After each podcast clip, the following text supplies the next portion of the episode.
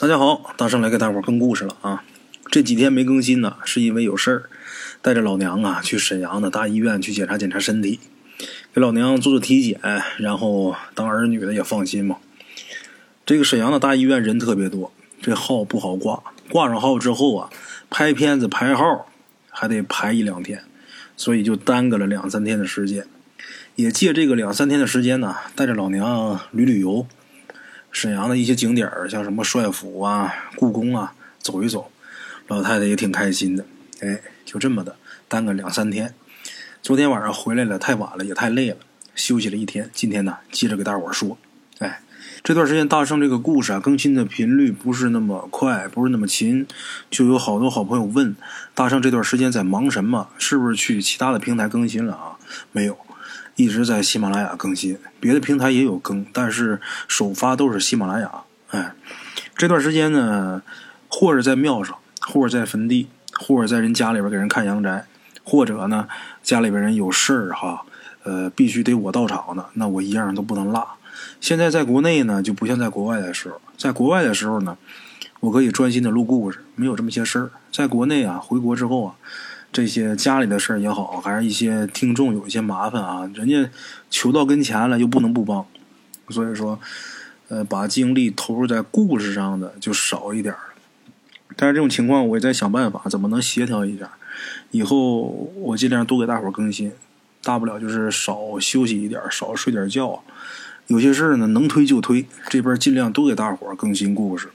有的时候大伙儿等的着急啊，我这边心里更着急。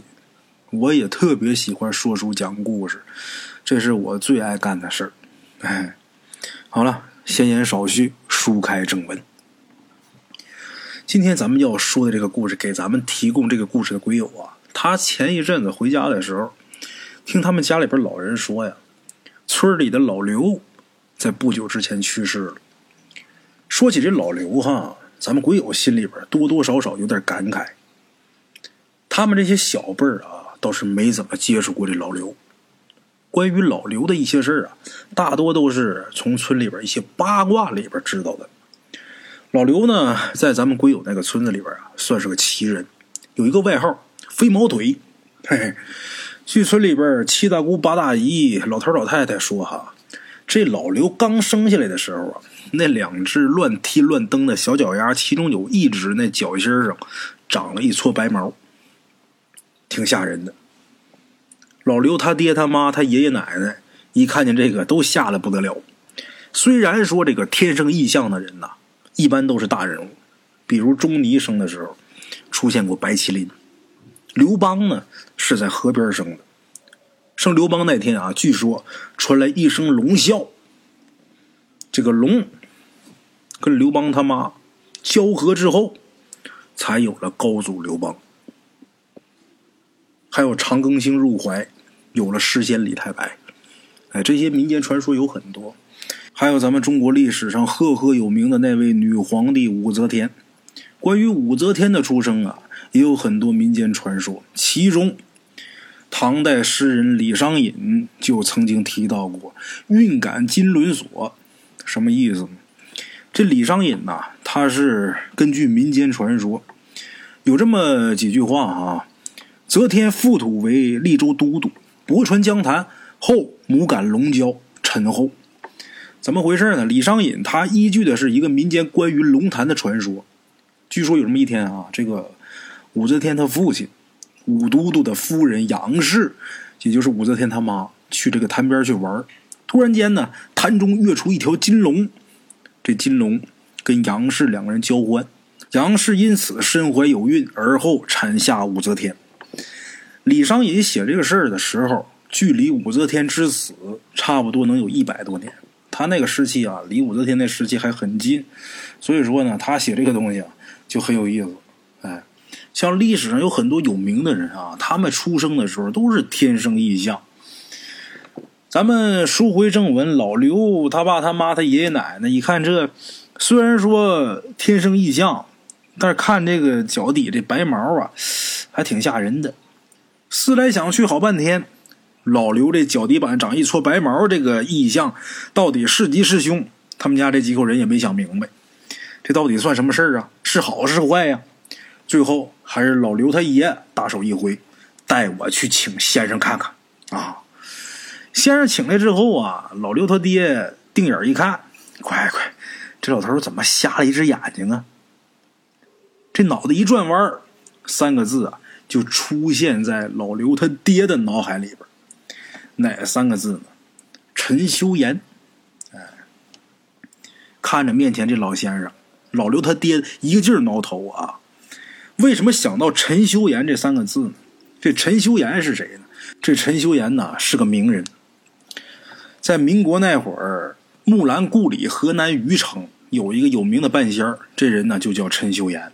哎，这个陈修言陈先生这脾气不太好。按说啊，先生这行，先生的脾气啊向来都是特别温和圆润的。但是陈修言呢，他偏不，有什么就说什么。好就是好，坏就是坏，谁该死谁能活，说的是一清二楚。哎，他从来呀也不为了巴结那些达官显贵，然后说一些好听的话。他这个脾气秉性，时间一长啊，大伙儿就都知道了。但是万没想到啊，正因为他这个脾气秉性，那些达官显贵啊，反倒是围着陈修言转。有这么句话叫“学得屠龙术，卖与帝王家”。这帝王家呀，这会儿。倒围着这个江湖术士开始转了，但是啊，江湖术士终究是江湖术士，达官显贵终究是达官显贵，尤其在那个老年间，你弄不过那些达官子弟啊。陈修言呢，有那么一次就吃亏了，有这么一个人要跟陈修言赌上一赌，赌什么呢？就赌陈修言的女儿现在身在何处。又是死是活？陈修言一看来人，认识。前些天陈修言直言不讳说出这个人死期将至，这人很生气，拿这事报复陈修言。陈修言一看眼前这个情况，气得怒目圆睁，恨不得把桌子给掀了，恨不得直接就砸死眼前这人。但是事比人强，看相算卦的。不能给自己家人算，这卦算不了。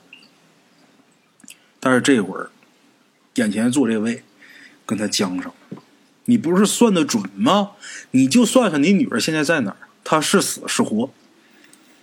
陈修言他算了他的一生当中最难的一卦，这卦象一出，看见卦象的陈修言哇的一声吐出一大口鲜血，这血就吐在桌子上。之后，陈修言这头瞻掉落，披头散发，突然间，他的神态就变得疯疯癫癫。神态疯癫的陈修言伸出那修长的食指跟中指，两指一并，在仰天长啸当中，把自己一只眼睛给抠下去了。陈修言疯了，疯了之后离开了虞城，等他再回来，已经是三十多年以后了。在这三十年间呢。没一个人知道，陈修言为了给他女儿报仇，学了多少邪术。之后，他利用他这些年学的邪术，破了那达官子弟家的风水，害了那家族里边多少人都没人知道啊。但是陈修言肯定是给他女儿报仇了。报了仇的陈修言，又从打修的邪道上面转到了人道上面来，之后又回到了虞城，干起了老本行，给人算卦、相面、看事儿。这么一来一回，可就用去了三十年时间。这三十年间，陈修言也成了名人了。这会儿，老刘的爷爷请来的这位先生，正是陈修言。咱们书回正文，这一身长衫的老先生，这会儿已是满头白发，旧历风霜。就看陈修言老先生来到床头，看着床上的孩子。起初这个神色呀还算平静，但是慢慢的这眼睛啊就眯起来了，然后细细的捻着自己的胡子往那一站，好半天功夫都过去了，才慢慢的说了句话：“ 嘿嘿，好毛，好毛，好一撮白毛。”就这么几句粗俗的话啊。可把老刘他爹和他爷爷急坏了。正准备开口要问的时候，这先生又说了一句：“长柳问阴处，幽水到人间啊！这句话什么意思？咱们俗人啊，真是听不懂。但是这懂行的稍微一琢磨，就能琢磨出来个意思来。长柳问阴处，长柳指的就是老刘脚底长的那白毛，因为这柳絮呀，它就跟白棉似的，所以说这长柳对应着白毛。这问阴处指的就是脚底板，脚底板天天是踩着地向着天，哎，这正是问阴处。前一句倒是好理解，但是后一句有点匪夷所思了，甚至说是不可思议。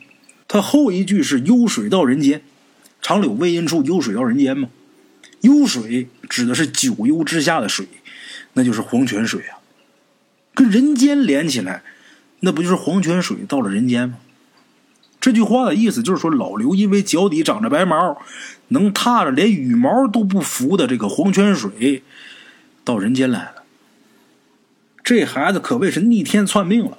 也就是说，老刘啊，他没过生死簿上判官笔那一抹勾红。